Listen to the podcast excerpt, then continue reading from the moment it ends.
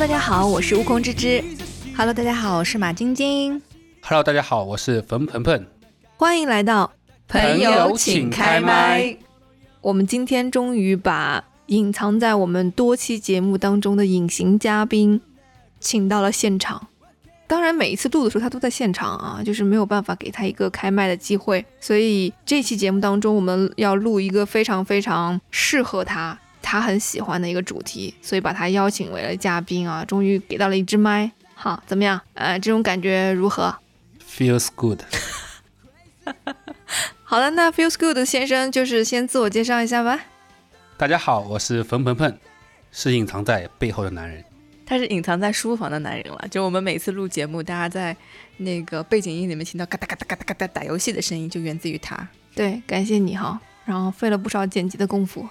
也相信每一个人都知道《灌篮高手》电影版上映了。然后我们今天录的这个时间正好是四月二十号啊，然后我跟马晶晶也去第一时间看了这场电影，想了解一下马晶晶看完电影的感受怎么样？我觉得是一半一半，就是嗯，《灌篮高手》它本身能带给我的热血和激情依然是存在的，依然会被他们这个团队的这种激情所感动到。但另外一方面呢，我想说回忆真的太多了。我看的感受是在最前面的时候，他有几笔简笔画，你还记得吗？嗯，他从宫城良田开始画，对，往前走，一个一个一个五个选手全部画出来的时候，我觉得那个时候真的非常的燃，没有任何的颜色，单单的线条勾勒，已经把这种团队的气势，看到他们要称霸全国的这种这种雄赳赳气昂昂的感受。所有接下来我可能会看到的所有的画面，已经在这样的一个简笔画当中浮现给我了。但是我看的过程当中，并不是无尿点，对不对？对，因为它中间可能为了电影的这样的一个时长，进行了穿插的讲述方式，以宫城良田为主角，对他回忆的整个成长过程。首先我说一下，我还没去看这个动画，呃，那个电影。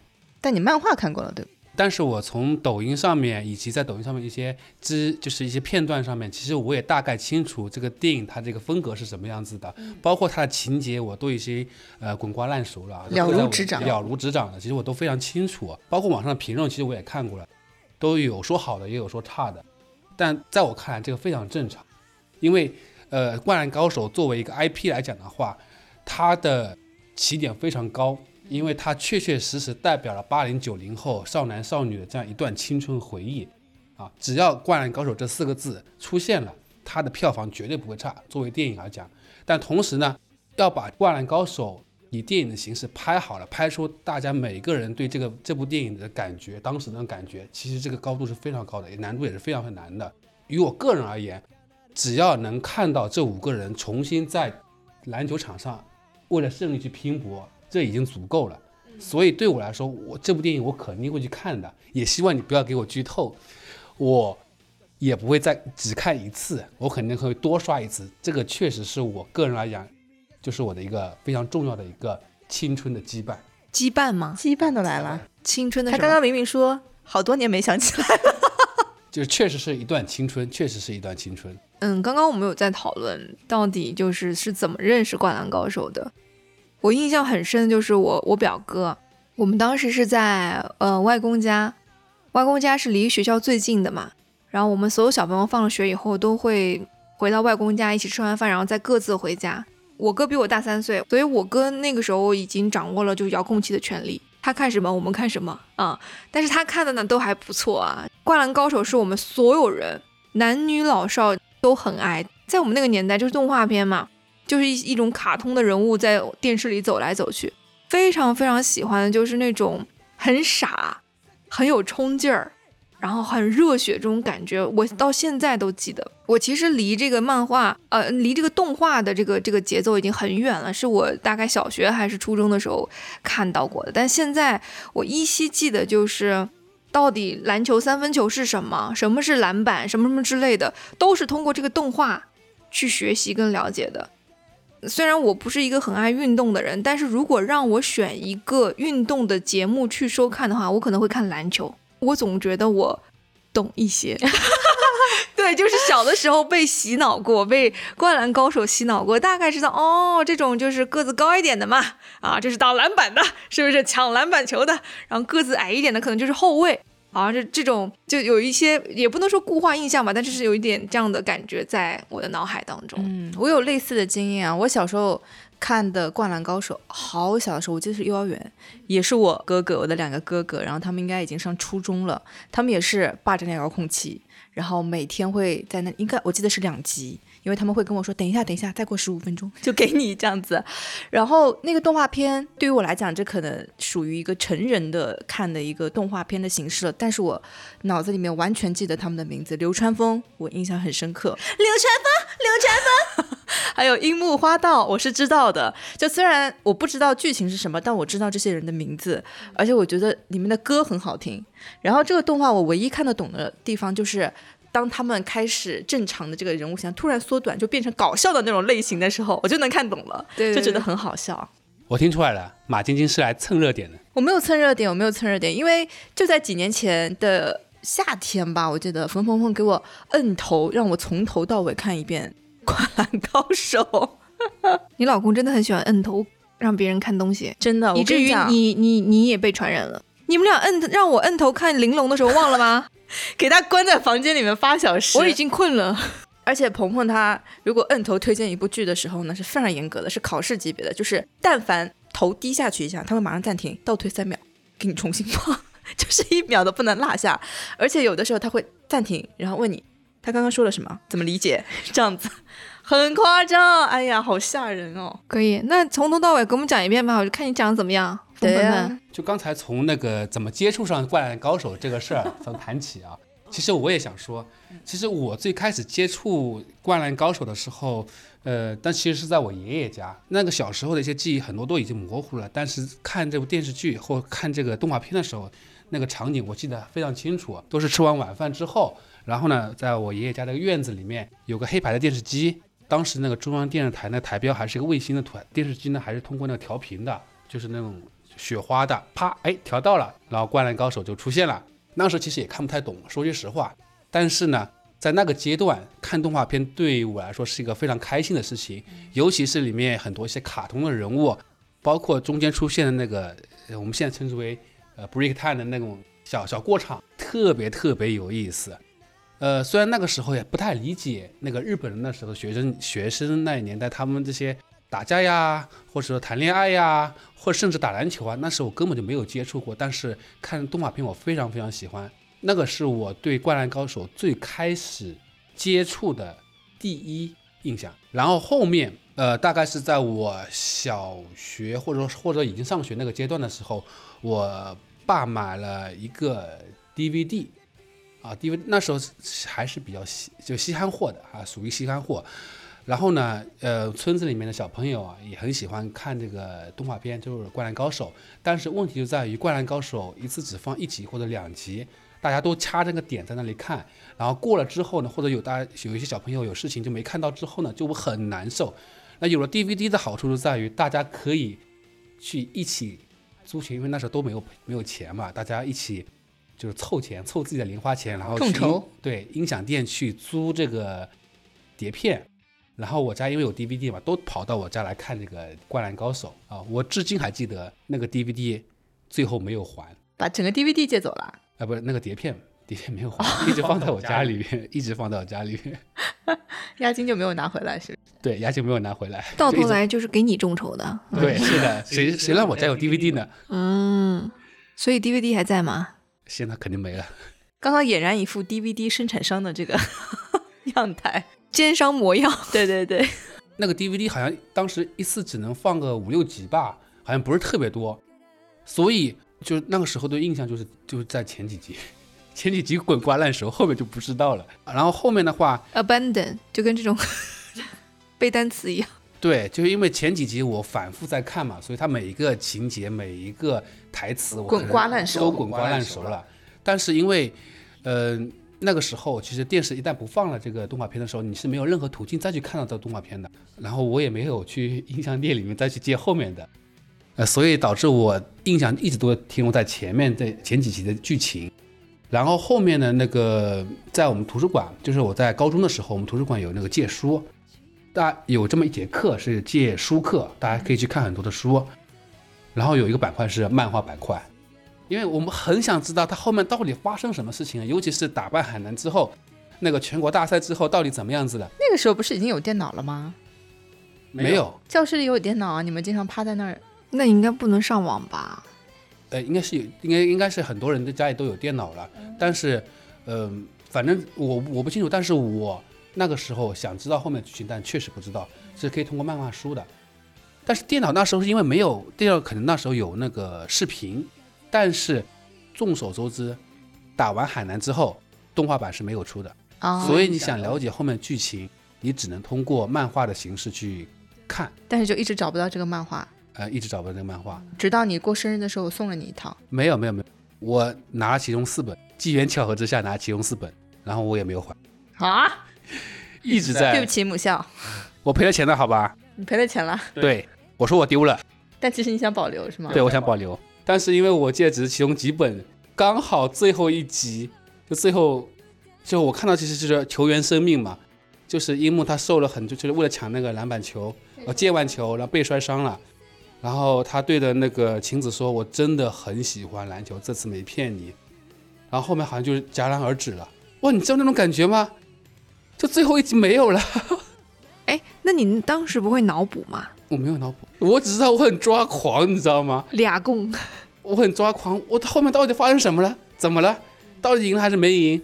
然后那我记得有段时间我就疯狂去找后面这几个漫画，好像也是通过，可能那时候比较木讷嘛，也不知道，就是去获取这些信息，或者说去找这些东西到底是从哪里去找。后来从一个租赁的音响店里面，他也租漫画书，然后我就租了，然后就看了，然后整个人就释然了。在现在看来就是很简单的一件事情，但当时对我来讲，真的花了好久，花了很多精力，哎，找到了这最后一集。那个时候资源的确挺封闭的。是的，《灌篮高手》它其实是一件非常纯粹的事情，就是一群年轻人为了自己喜欢的运动打篮球，然后不断追求胜利这么一件简单的事情。但是它这个动画它所表现出来的元素其实是非常非常多的，呃，可能除了爱情之外，其他的元素都在里面了，而且和那时候我们的就是学生时代的那些生活是非常高度契合的。其实有一段时间我都在想，我六岁的时候我第一次看《灌篮高手》，樱木花道在十八岁，然后我现在三十多岁了，樱木花道还是十八岁，还在重复的一直他这个青春的故事，啊，所以这也是为什么说他是代表我们这样青春。嗯，我也觉得，就是你在不同的年纪去回看这些动漫的时候，的确带给你的情感是不一样的。我小的时候就觉得他好酷、好帅啊，红色的头发，就像猴子一样到处乱冲，什么都不会，但是一学就会，就是你就觉得他真的是一个天才。像我们今天在看完这个电影，我真觉得他带给我的一一种冲劲儿，就是他已经受伤了，这么痛了。但是有可能是不想输给流川枫啊，但也依旧说我们的这个湘北篮球不可以输，我们要赢下这一球。所以我觉得这种团队的这种氛围真的是非常非常打动人，嗯，热血。我小时候看这个动画片，有一点把它当偶像剧在看。哎，我小时候就是樱木花道，对我来讲不是男一号，男一号是流川枫。我就是流川枫，流川枫，对，我就是在那个旁边，就是穿着裙子在旁边给他跳舞的那个。其实你代表那时候很多我的同我身边同学，他们都很喜欢流川枫，对，又帅又冷酷，那时候非常符合那个那个时代，就那我们那个年纪的时候对对这个喜欢的那个标准。但那个时候我非常的明确，我就喜欢樱木花道，我很明确，我就喜欢樱木花道。因为你不是女生啊不是那时候很多男生也喜欢流川啊，真的、啊，对，刘川枫很多男生是真的很很帅帅。对他那下睫毛怎么长的、啊？你知道，就本来看电影的时候，我也想跟你说，刘川风下睫毛很长哎。对，我印象中是他给我的感觉跟周渝民，就是仔仔给我的感觉很像，安静，然后头发很长，把自己眼睛盖住，当时觉得哦，好心动。女生就是喜欢这种不讲话的。对，冷酷男子。但今天重新看这个电影的话呢，我好像突然 get 到了刚刚鹏鹏讲的，为什么他一直支持樱木花道的这样一种感觉啊？因为今天我们看电影的时候，我们会发现他们一上场打的时候，在应该在下半场，他们被另外一个队就狠狠的碾压嘛，然后整个队士气很低。但即便他士气那么低的时候，樱木花道依然是那个乐天派，他真的是好乐天派。对，他会做一些非常古怪的行为他。站到那个桌子上大喊：“我一定会打败什么什让他么什么山王队盆盆，让你不要剧透哎。！”他看过漫画不用剧透剧情，我非常了解。哦对对哦对他知道他说这。个画面的时候，我脑海里面已经想出那个漫画的那个情节，已经对，然后他说：“我一定会打败。”然后之所以他这么做他应该是为了拿着一个一卷纸，对对对对，然后对着观众这样喊。然后下来以后呢，他说：“你看，现在我们必须要赢了吧？对，好可爱。嗯，是的，包括他后面受伤也好，我我每次看到他受伤，我会都会很想哭，因为这个家伙每次受伤以后，还是会站起来，还是很乐天派，对，就傻呵呵的，也不知道在开心些什么，但总觉得自己会赢，总觉得是自己是天才。这个精神你知道他，为什么永远都保持这种状态吗？因为他是个门外汉，对我觉得这个词很重要。就是大家都很懂球的人，在那个场景、那个情，比如落后了十几二十分的时候，大家都觉得赢不了了，因为他们根据他们自己的经验来说，太难了。但是樱木花道他是个门外汉，他不清楚落后两分和落后二十分到底有什么区别，他永远相信他能赢，就他打球打得非常的纯粹。所以我觉得他这种精神真的他就是安西教练说的那句话，就是你只要什么什么比赛就结束了。你放弃，你比赛就结束了。，就是你只要放弃了比赛就结束了。樱樱木花道就是那个永远不放弃的人，我觉得这个是很感人。你说的那个门外汉是樱木花道自己讲的，他说我一定会赢，因为我是门外汉，超可爱的，很开心的喊出来，觉得自己很了不起，你知道？我当时觉得哇哦，这个形象塑造的太可爱了。其实那个那时候接触的那个动画片里面，你会发现那个其实《灌篮高手》是应该是开创了这种立体漫画和动画漫画，就是那种变成卡卡哇，对对就是搞笑对对对，情节的时候就会变成一个卡通人那种很搞笑那种。就没有这种类型出现过。所以它其实本身它其实有两种风格的在里面的，而这两种风格衔接的特别的巧妙，一点不会让人觉得很很唐突。我印象中，每一次就是要开始搞怪的时候，樱木花道就会开始把两个手插在自己的裤子里面，对，插在这裤子里面。这个动作很多男生都模仿过。比如说粉盆盆，我下午跟你讲课的我到现在跑步我都是这种剪刀手跑步，手刀逃跑。，对手刀这种，我想说这样可能会跑得快一点，因为樱木花道也是这样跑的，嗯，其实我们小的时候确实很很多都在模仿这个《灌篮高手》里面的一些情节和一些动作。For example，就呃，就比如说刚才那个樱木花道，这个手永远都不会插在裤袋里面的，对 他是插在 它在两边的。对，就是如果没有这个动漫的话，你做这个动作就是根儿就不会个变态。哦，但是你如果你看到一个男生做这个动作的时候，你第一时间不会想到他是个变态，而是他在模仿《灌篮高手哦，》，在模仿樱木花道。其实说到樱木花道，我觉得他给我的印象也是，就是我最近不是在复看这部剧嘛，我以前总总觉得他是一个大笨蛋，哈哈，我觉得他是一个代言词大笨蛋的代言代言人，但这次我觉得他是一个蛮用心的大笨蛋的。就比如说他第一次想要加入球队的时候，他一开始就是小混混嘛，他用他的蛮劲把那个篮球社的那个门撬开，然后进去直接把赤木刚宪的那个球衣套在身上啊！今天我正式加入篮球队啦！赤木刚宪一进来就给了他一个暴击，对不对？然后后来就告诉他你不能加入，呃，然后那个樱木花道就想办法怎么加入呢？他就观察到大猩猩呢就是在骂他的球员说：“你们有没有搞错啊？球脏成这样，地板脏成这样，你们怎么打球？什么怎么做事这样子？”然后樱木花道就花了一个晚上，把每一颗球认真擦干净。他又打电话向他四个朋友求助哦，但是没有一个人来帮他，我真是觉得笑死。我觉得我们等会儿可以讲讲他的四个朋友，对对对对对，特别有意思。嗯对。然后他就自己默默的把整个篮球场擦到镜面，就是动画里面显示就是会反光，对，会反光，然后映射出来那个画面。他躺在那个篮球社里憨憨大睡，大猩猩很感动。他就因为这个举动，他觉得他还蛮有韧性的，就让他加入了。而且其实樱木花道，我们下午还讨论，就是他是很赤诚的一个人，就心里想什么他就说什么，他说了什么就会做什么，就一切都是一定是跟他的内心的想法是一模一样的。对，跟他头发也一模一样，对，从里到外给染红了，干嘛？对，我觉得我们真正的在模仿这个动漫的时候，可能就是当我们在一些很失落低谷的时候，他的这种乐天派会给我们一些力量。以至于动漫里面，我觉得那个很好笑，就是那个那个小剧场，三井寿他不把钓鱼钓了一个长发给三井寿，三井寿一个篮球把他假发给打飞，那个也很好玩。这有个很小很有意思的点，就是井上雄彦画头发太烦了，他很累，你知道吗？然后光干脆就把他头给剃了，就给他弄了个光头。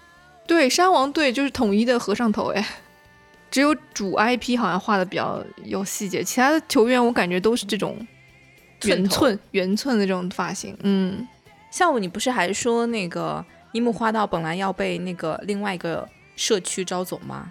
柔道，柔道，嗯，龙哥哥。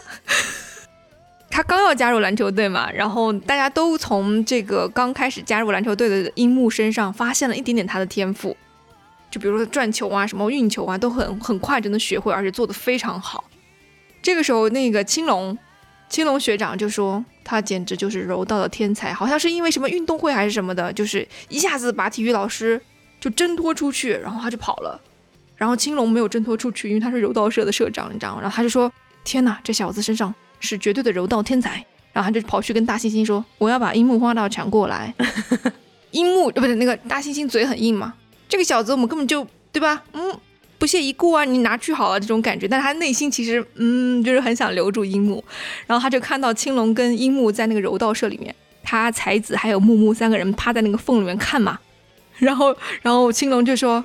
加入我们柔道社吧！我才不要嘞！就那种你知道吗？就是大大笨蛋。喏、你看这是什么啊？这是赤木晴子小学的照片啊！晴子就那种你知道，然后说这是初中的，这是高中的，这是什么什么那种你那种照片，你想要吗？啊，想要想要想要！他说你要不要加入柔道队？不要。然后说那你要不要照片？我要我要我要。那你要不要加入柔道队？不要。然后青龙就那种，那你也太过分了吧？那种你知道，就说你又要照片，又不愿意加入我的柔道队，然后一直在游说他，你知道吗？然后那个木木跟那个那个赤木还有才子他们三个人看得很起劲嘛。然后后来他就问你为什么不愿意加入柔道队？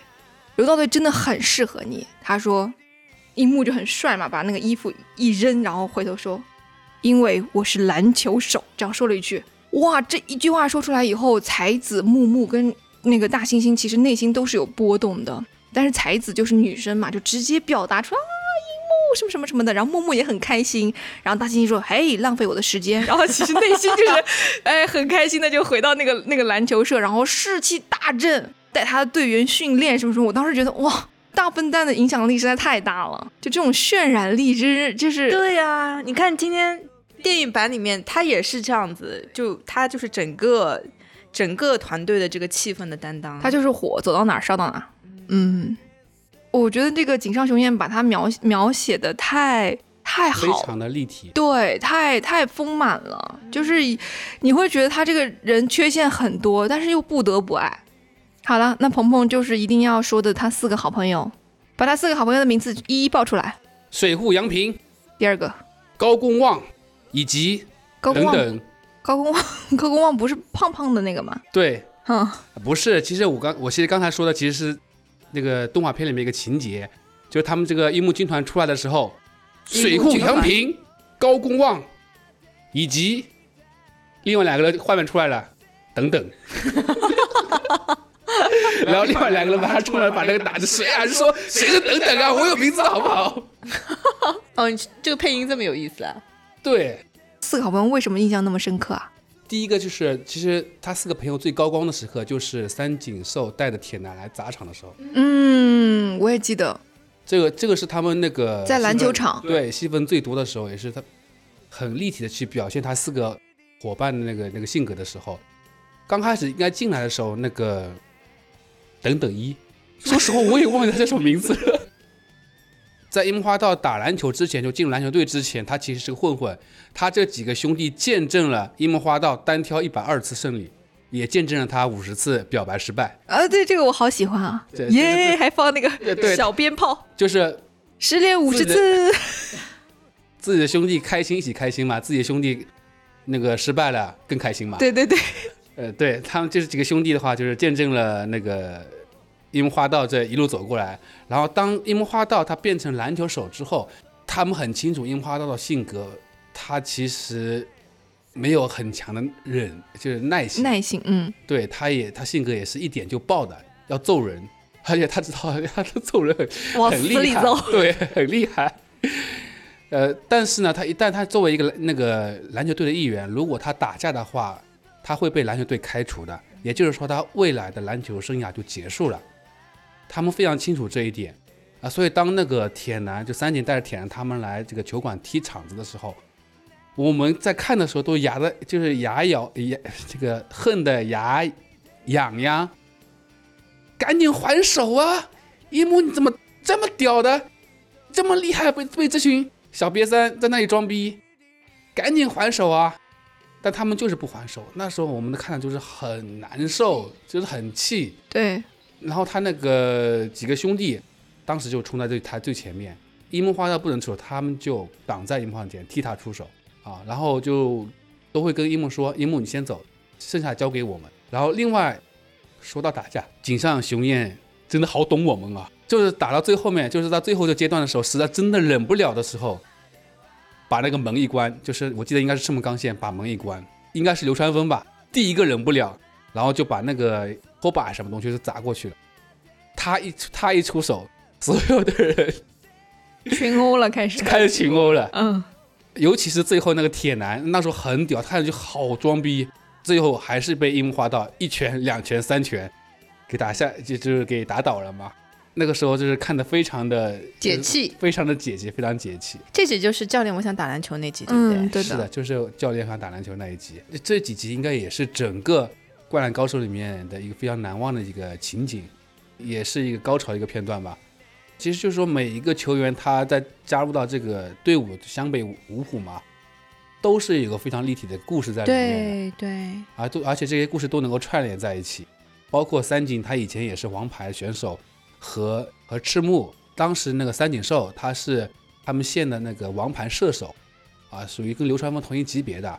而当时的那个赤木刚宪是刚刚加入球队的，跟樱花道一样，连运球都不会，他只有个空一个大很大的个子，大家都认为他非常厉害。实际上，赤木刚宪连最基本的运球都不会。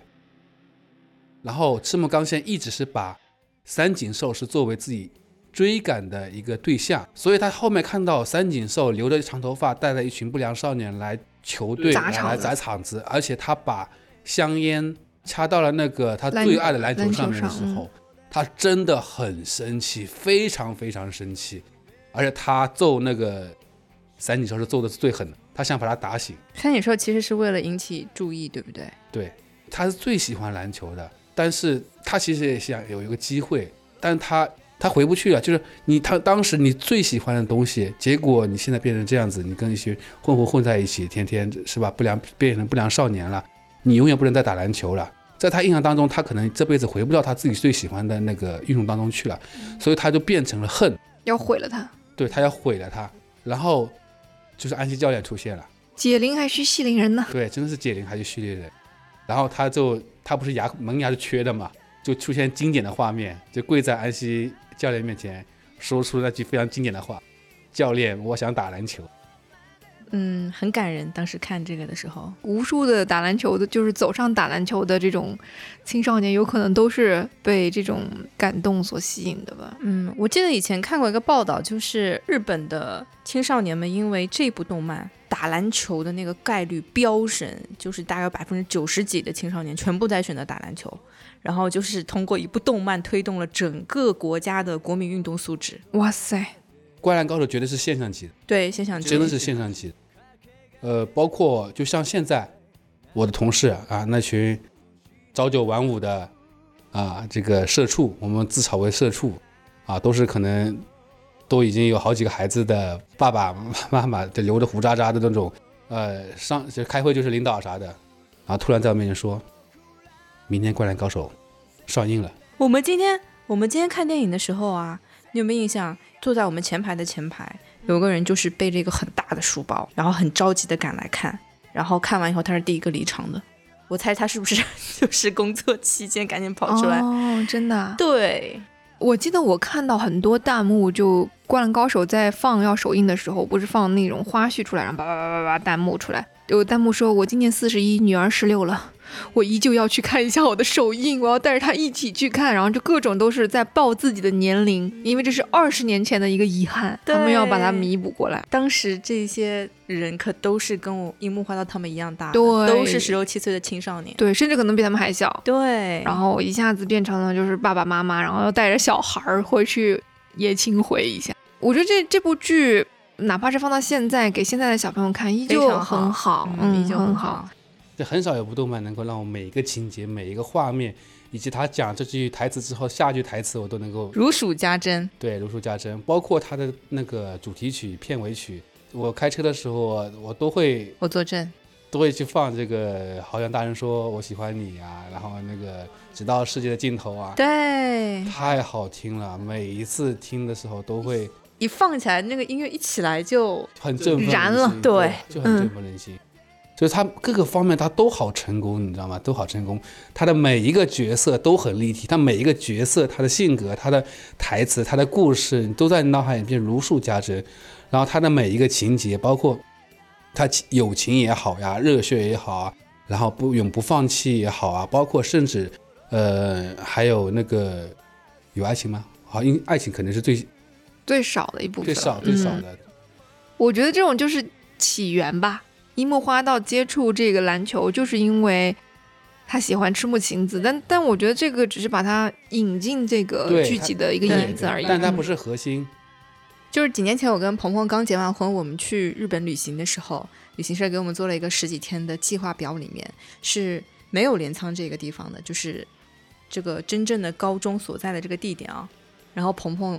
当时毅然决然的决定，就算把这个计划往后推，或者去掉一个地方，也是要去这个地方打卡的。所以我们就坐了两三个小时的，转了好几趟，转了好几趟的电车，然后拖着两个巨大的行李箱，然后去到这个高中的门口。高中门口赫然放着一个牌子，拒绝入内，中文写。然后我就帮他在门口拍了一张照片，非常的漂亮。我觉得。如果我是这个作者的话，我也会很有创作的欲望，因为那个学校走出来以后，正面的就是一个海滩，真的有一个绿色的电车会时不时的穿过，呼啸而过，非常的唯美。就去过的人可能会跟我有点感受，你在小的时候，或者说你在整个成长过程当中，你非常刻入刻入你脑子里面的那种画面，突然出现你在面前的时候。那种感觉真的太要流泪了，要流泪。这这甚至是我那个去日本那个旅行最值、最值、最最值的这样一次体验。所以我们到那里打卡可能就没有多少时间，就坐车两小时，打卡五分钟。真的，但是在那里打卡的人非常多，全部都说中文。我我还记得，就是我们去两个场景嘛，第一个就是那个校门口，对校门口；第二个是那个就是这坡往下走的那个面临大海的那个地方，就是电车过去当当当的那个地方，那有好多人就是举着一个就拎着一个包，啊，那个就模仿樱木花道跟那个晴子摇招手的那个画面，都在模仿这个。其实就是这两个两个地方，其他地方都我们也没去，我们去了就非常值，就感觉那个就值了，就值了，真的就值了。比如说，如果现在有一个机会让你重启人生，你可以重启到《灌篮高手》里面，你想成为哪个角色？因为这里面角色每一个都太鲜活了。如果我重启人生去改变其中某一个人的话，我都觉得这部动漫就不完美了。就是如果现在有一个机会，让你可以从这么多角色里面，他们的个性特征里面选一个摘出来放到你这里，你会选谁的某一个什么特征吗？永远都是樱木花道。嗯，我真的太喜欢他了。你希望他的什么特质放到你身上？他的所有特质，所有的特质，对他本身天赋异禀嘛，身体条件又非常好，然后他又坚韧不拔，是吧？又对又对，就是他永远都不会气馁，他们永远都不会有负能量。我也是，如果给我一种性格特质的话，我特别想要拥有樱木花道的这种赤诚，就是永远不会有任何事情让他觉得很低落。嗯，或者说一点小小的事情都会让他变得很开心，这个真的是一种天赋。芝芝呢？我吗？我其实，那我就成为赤木晴子吧。你希望他的什么特质到你身上啊？漂亮，嗯，他有一个哥哥，哥哥，那就要那个麻烦秋秋了。没有啦，我是我是觉得赤木晴子还蛮有当嗯俱乐部经济的潜能的，就在一定程度上是他发现了樱木花道嘛。那你如果是晴子的话，你要嫁给樱木花道吗？